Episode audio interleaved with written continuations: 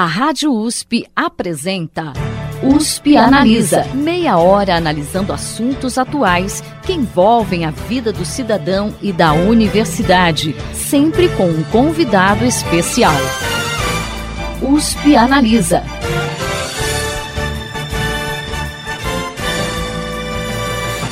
Em 2021, completam-se 10 anos da aprovação pela Organização das Nações Unidas dos princípios orientadores sobre empresas e direitos humanos. Mas o que são esses princípios e como eles se aplicam no dia a dia? E até que ponto as empresas brasileiras estão alinhadas a eles? Para discutir esse tema e abrir a segunda temporada do ano, o USP Analisa apresenta um especial com vários especialistas na área. Nesta primeira parte, a gente vai conversar com o professor da Faculdade de Direito de Ribeirão Preto da USP, Eduardo Saad Diniz, com as doutorandas também da Faculdade de Direito de Ribeirão Preto da USP, Vitória Vitti Laurentes e Sofia Bertolini Martinelli, que são respectivamente diretora do USP Business and Human Rights Working Group e coordenadora do USP Food Law e também com o diretor da Colaboração Angola-Brasil para a Transformação da Criminologia e Direitos Humanos, João Vitor Palermo. Sejam todos muito bem-vindos ao USP Analisa. Obrigada. Muito obrigado, Thaís. Muito obrigado, Thaís. Bom, para a gente começar, como foi a definição desses princípios pela ONU e em que contexto histórico isso aconteceu? E dez anos depois, que análise vocês fazem da situação atual? Bom, Thaís, eu não posso deixar de começar aqui é, sem, antes de tudo, te agradecer né, pela extraordinária oportunidade de dar visibilidade àquilo que nós produzimos é, na Faculdade de Direito de Ribeirão Preto e também no PROLAN, no Programa de Integração da América Latina.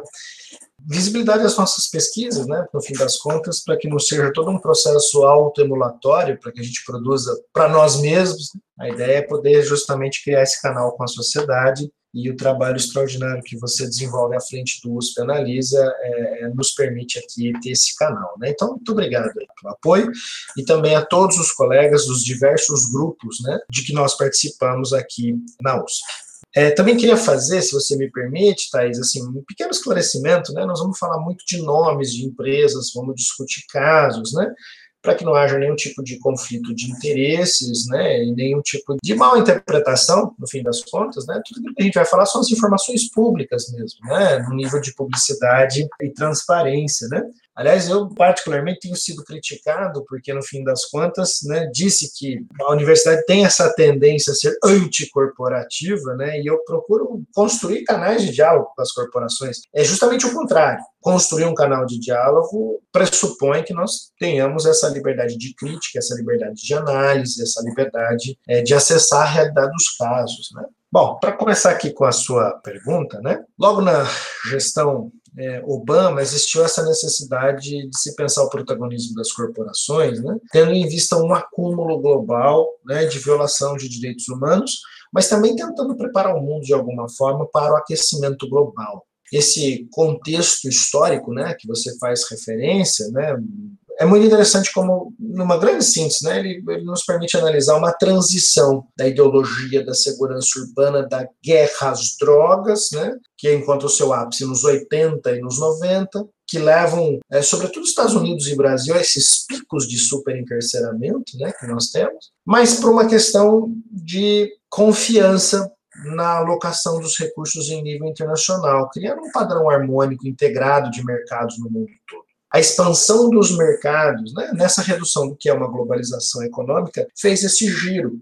Tanto que nas duas últimas décadas nós temos no Brasil uma profusão de leis de caráter penal e econômico para tentar pensar já aquilo que acontece não mais só nas ruas, mas também aquilo que acontece no ambiente empresarial. Então, assim, essa seria a grande chave de leitura, né? uma transição da segurança urbana para a segurança nos negócios. E, claro, pensar na segurança dos negócios, né? quando a gente fala em violação de direitos humanos, o que se quer estrategicamente aqui, de alguma forma, é dar voz às vítimas. Nos anos 80, nos crimes tradicionais, as vítimas não conseguiam voz nos tribunais, voz nas cortes, né? E utilizaram just essa, justamente essa conexão de vítima e direitos humanos para acessar o judiciário. Aqui a lógica é a mesma. Né? E se nós conectamos a ideia de direitos humanos às empresas para dar voz à figura da vítima? Então, é essa grande chave para você interpretar esse contexto, né? que agora evolui. Não dá mais para a gente falar só em segurança dos negócios. Né? A pandemia nos mostra a necessidade de se pensar na segurança ambiental, e com o perdão do trocadilho, a pandemia foi só um aquecimento para os desafios que nós vamos enfrentar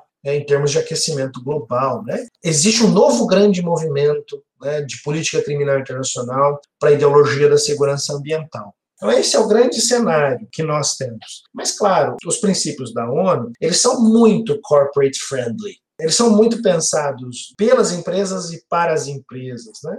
Por isso que nos últimos 10 anos, nós temos resultados tão pouco significativos sobretudo quando a gente olha para modificações substanciais do comportamento ético das empresas ou para o uso dos recursos corporativos para fins né, de criar melhores condições né, de realização de liberdades pessoais e proteção de direitos humanos. Dez anos se passaram, os nossos resultados são pouco significativos, só que agora não dá mais para a gente escolher se a gente vai usar ou não princípios de proteção de direitos humanos nas empresas. O que está em risco não é mais as questões tão tradicionalíssimas de segurança nos negócios ou de reduzir a agressividade na exploração de recursos naturais, etc, etc. Né? O que está em risco é a base de existência da vida no planeta. Então, é nessa linha que nós experimentamos um giro né, de responsabilidade social corporativa para responsabilidade política corporativa. Né? As empresas têm assumido esse protagonismo.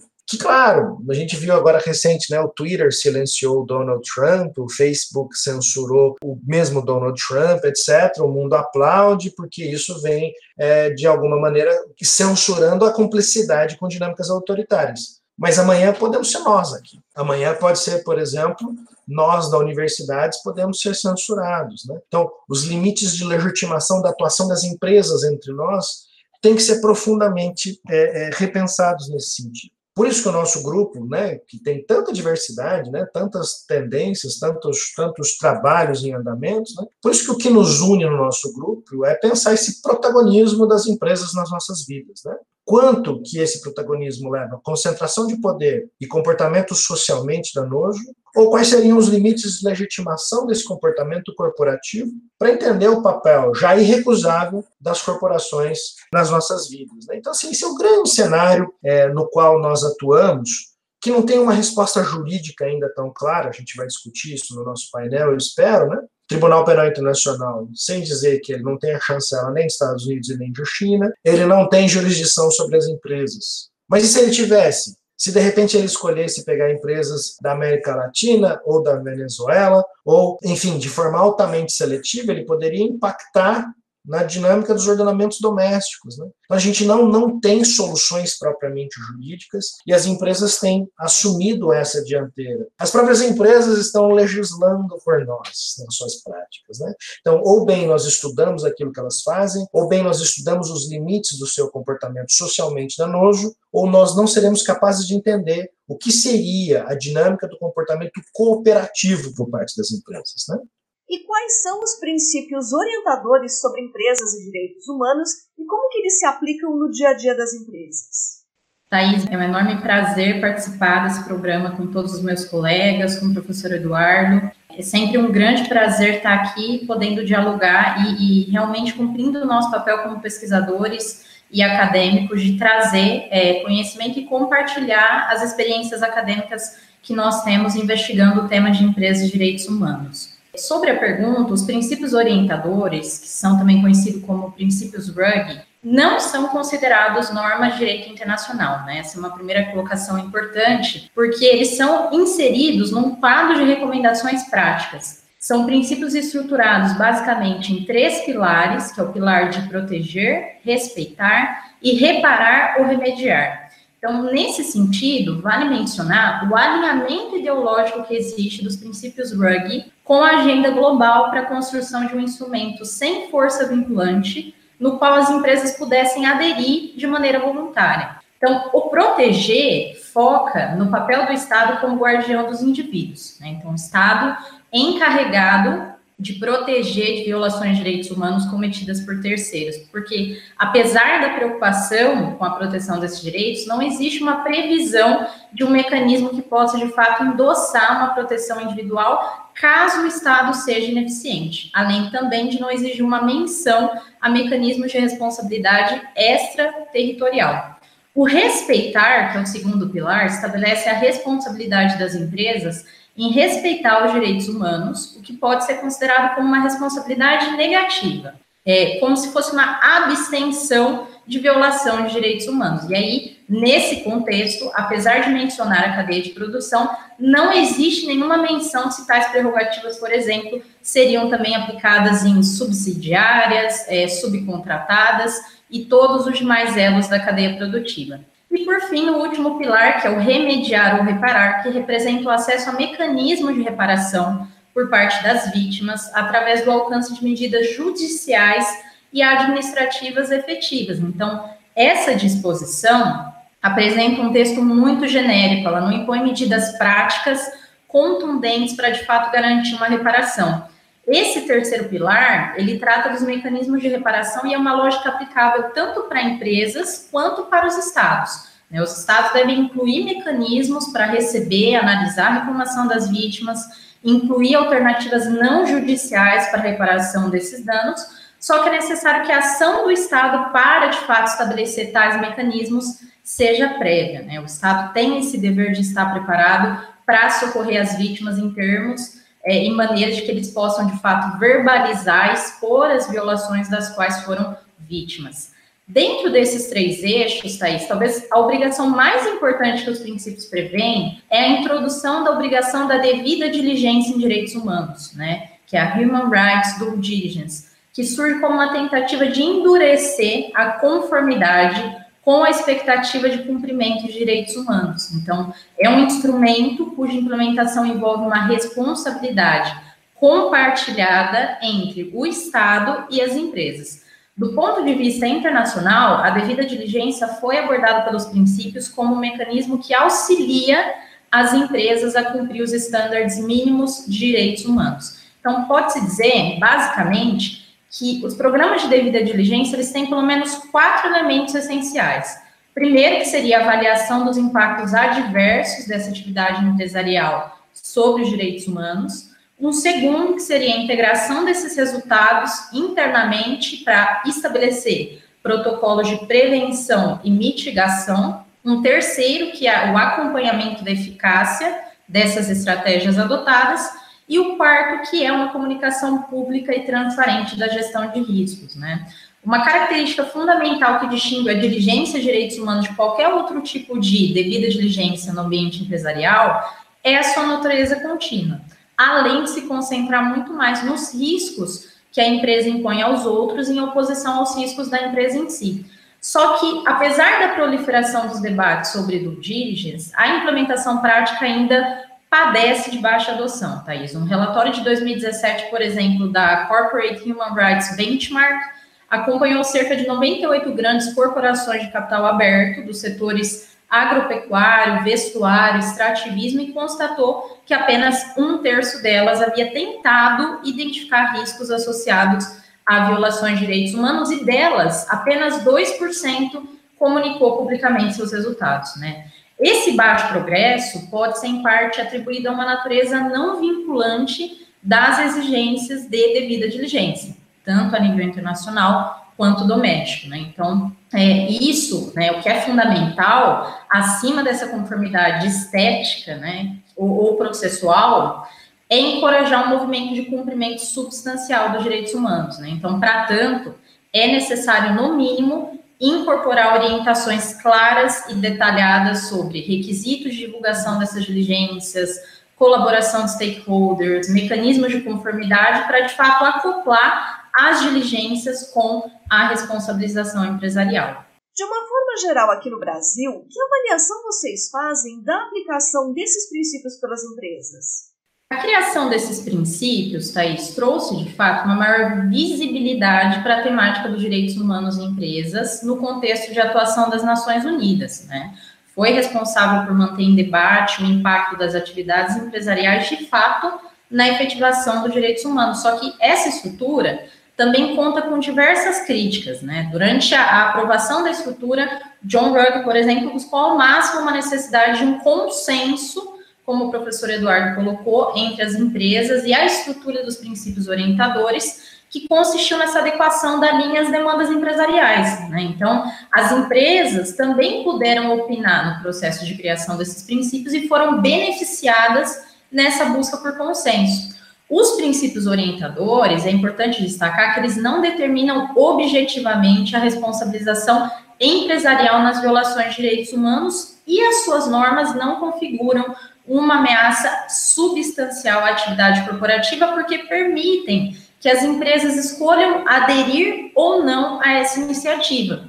E essa, Thaís, talvez seja a maior crítica aos princípios, né? Porque é perceptível que, ao contrário das propostas anteriores, a análise desses princípios conduz a uma conclusão de que há indicações de procedimentos para empresas, mas não há imposição de obrigações, né? É inegável que esse caráter voluntarista, que está presente em instrumentos que a gente chama de soft law, não desempenham mais um papel satisfatório na contenção dessas violações de direitos humanos cometidas por organizações multitransnacionais. Além disso, é possível constatar em relação a esses princípios uma ausência de especialização e da construção de uma narrativa expressa sobre deveres e obrigações das empresas. Né? As empresas estão bastante desorientadas em relação ao que significa uma real adoção dos princípios orientadores, traduzindo apenas a redação deles para compromissos éticos ou códigos de conduta que, do ponto de vista prático, não geram nenhum tipo de impacto social positivo. E esse é o principal objetivo, né? E isso talvez derive também em outros fatores desse caráter pouco pragmático desse instrumento normativo. Quer dizer, como não há um rol específico de obrigações definindo com clareza o campo de atividades fica em aberto. Então, é preciso conferir maior clareza a quais direitos humanos, quais violações, quais circunstâncias de responsabilidade solidária de fato serão alvo de consideração por um marco nacional de empresas e direitos humanos no Brasil, porque um marco nacional que venha reproduzir essa lógica dominante da responsabilidade social corporativa sem obrigações diretas pode causar mais um efeito prejudicial do que benéfico. E é justamente na necessidade de articular movimentos sociais, academia, universidade, atores políticos estratégicos que nós temos desenvolvido, Thaís, a iniciativa do Business and Human Rights Working Group para endereçar demandas específicas do tema das empresas de direitos humanos que urgem soluções, principalmente com o agravamento das condições provocadas pela pandemia. Né? O Business and Human Rights Working Group é uma iniciativa organizada por pesquisadores da Universidade de São Paulo, coordenada pelo professor Eduardo, que, por meio dos webinars gratuitos disponíveis ao público, busca endereçar os problemas suscitados e agravados pela pandemia no que se refere à prática das empresas e direitos humanos. Então, por meio dos eventos, nós já tivemos aí a oportunidade de discutir vários temas, como a escravidão moderna, desmatamento na Amazônia, governança social e ambiental, as propostas de lei alemã e europeia para uma lei para as cadeias produtivas, vacinação e Covid e todos os nossos eventos, inclusive, Thaís, ficam salvos no nosso canal do YouTube e no nosso calendário de eventos futuros, que fica disponível na página do Business and Crime. Legal, Vitória. Lá no site do Instituto de Estudos Avançados Polo Ribeirão Preto da USP, a gente vai disponibilizar todos esses links que você mencionou para o pessoal que está ouvindo a gente. E como que é a aplicação desses princípios em outros países e como que o Brasil está em comparação com eles? Os princípios, Thais, eles serviram de inspiração para diversas iniciativas em nível mundial. E isso representa, de fato, um importante consenso, né, em termos de avanço na agenda das empresas de direitos humanos. Até o presente momento, poucos países, no entanto, já publicaram planos de ação nacional sobre empresas de direitos humanos, sendo todos majoritariamente da Europa Ocidental. Então, Reino Unido, Holanda, Itália, Espanha, Dinamarca e Finlândia. Só que esses planos, os planos que esses estados desenvolveram, não contêm medidas muito concretas e efetivas para a aplicação dos princípios. Somente assumem, na sua maioria, um compromisso com uma causa que é a causa da proteção dos direitos humanos. É, quando a gente é, relembra, por exemplo, o episódio da fábrica de tecidos, Rana Plaza, em Bangladesh, que o João muito provavelmente vai comentar com mais detalhes, esse episódio deu origem a um debate que fomentou, por exemplo, um processo legislativo na França que culminou na Lei Francesa de Vigilância, né, uma lei de 2017. Essa lei deixa clara a inspiração dos princípios orientadores da ONU e o caráter mais inovador dela deriva da imposição de um padrão de dever de cuidado, né, não apenas da devida diligência em si e do dever de relatório. Quando a gente observa a experiência na Alemanha, essa reforma também se encontra em andamento. Na Alemanha, nós temos, por exemplo, um plano de ação nacional alemão sobre negócios e direitos humanos, que tem como essência destacar deveres e responsabilidades do Estado e das empresas, garantindo uma coerência nas políticas adotadas. E aí, nesse sentido, a Alemanha aprovou, por exemplo, em junho desse ano, uma legislação específica para cadeias produtivas, que é a Lieferkettengesetz. É uma lei que dá um passo em direção ao cumprimento dos princípios orientadores é, de 2011, ancorando uma responsabilidade maior nas empresas pela observância dos estándares de direitos humanos. Essa lei, Thaís, entra em vigor em 2023 e a partir de uma, de uma aplicação escalonada. Primeiro para empresas com pelo menos 3 mil funcionários, e a partir de 2024 o limite cai para mil funcionários. Essa também é a tônica na Europa. Né? O conceito de devida diligência em direitos humanos tem ganhado força na Europa em um momento que se passa por uma adoção, agora em abril, de uma iniciativa normativa mandatória de devida diligência corporativa.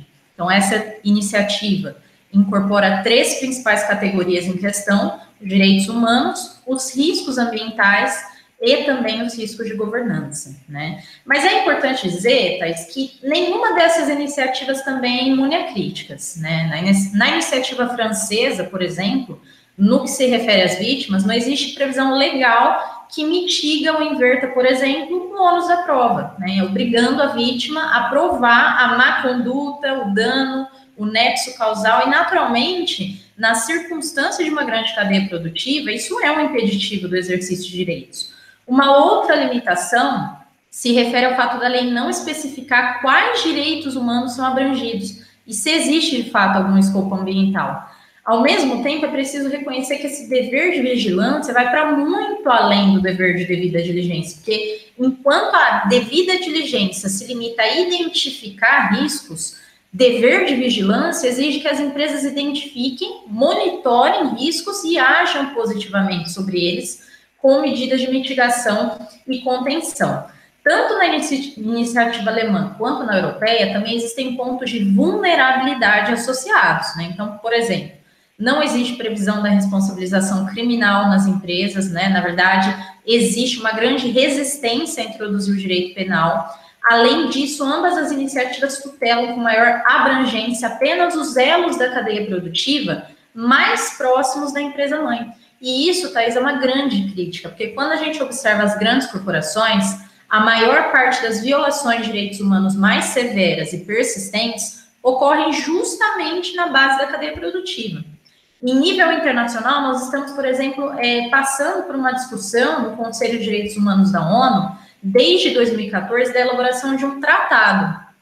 Esse tratado é um processo complexo, né? Envolve aí uma, uma reunião de interesses bastante divergentes e foi recebido com bastante resistência por boa parte da, da sociedade civil.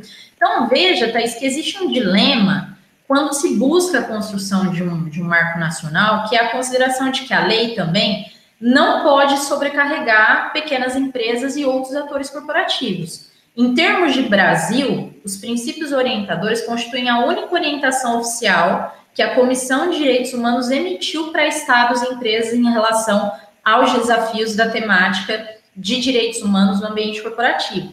E nós, enquanto coordenadores da iniciativa do Business and Human Rights Working Group, tivemos uma oportunidade de participar da audiência pública na Câmara dos Deputados, agora no final de abril, sobre a revisão periódica universal da ONU para tratar das recomendações sobre empresas de direitos humanos. Né? A revisão periódica universal é um mecanismo de avaliação da situação dos direitos humanos em todos os Estados membros da ONU. O Brasil, por exemplo, já passou por três ciclos dessa revisão periódica universal, em 2008, 2012 e 2017. E o, a partir dessas recomendações, o Brasil hoje passa por uma discussão na construção de um marco nacional sobre empresas e direitos humanos. Né? Então, ali na audiência pública, nós pudemos sustentar, Thaís, a necessidade da construção de uma base de dados nacionais sobre os impactos das empresas e direitos humanos, ou seja, um acervo de informações claras, objetivas e transparentes que possam servir de embasamento, inclusive, para formular política pública de maneira eficiente, porque sem dados é impossível ser assertivo, principalmente em relação às empresas, que, a depender do setor que atuam, oferecem ponto de vulnerabilidade em diferentes momentos da cadeia produtiva. Veja que os riscos da cadeia produtiva do agronegócio, por exemplo, são completamente diferentes dos riscos da cadeia produtiva da indústria farmacêutica. E o mesmo se aplica a outros setores. É, acho que em termos comparativos, não existe na legislação brasileira um tratamento sistemático sobre empresas de direitos humanos, mas sim diversas normas que estabelecem pontos de conexão.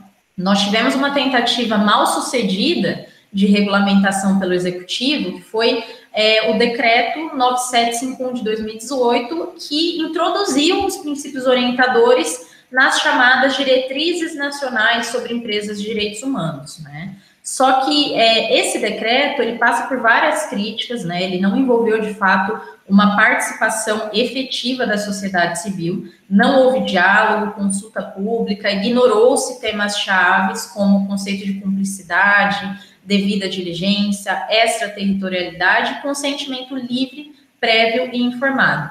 Então, o Business and Human Rights Working Group tem feito parte dessas discussões sobre o Marco Nacional sobre Empresas e Direitos Humanos, que é uma coalizão, da qual participam aí outras organizações da sociedade civil, grupos de pesquisa, e a tônica é essa, né, de que as iniciativas que venham a ser desenvolvidas realmente sejam capazes de abrir um campo de interação entre sociedade civil, empresas, autoridades estatais, para criar uma agenda para o desenvolvimento do diálogo sobre a prevenção à violação de direitos humanos no Brasil.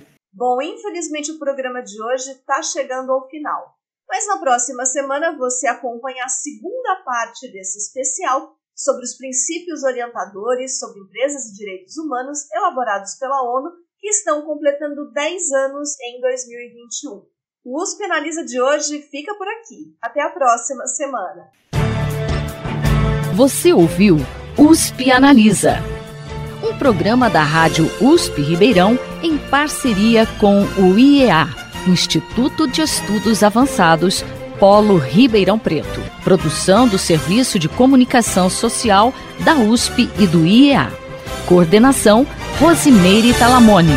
Apresentação Thaís Cardoso.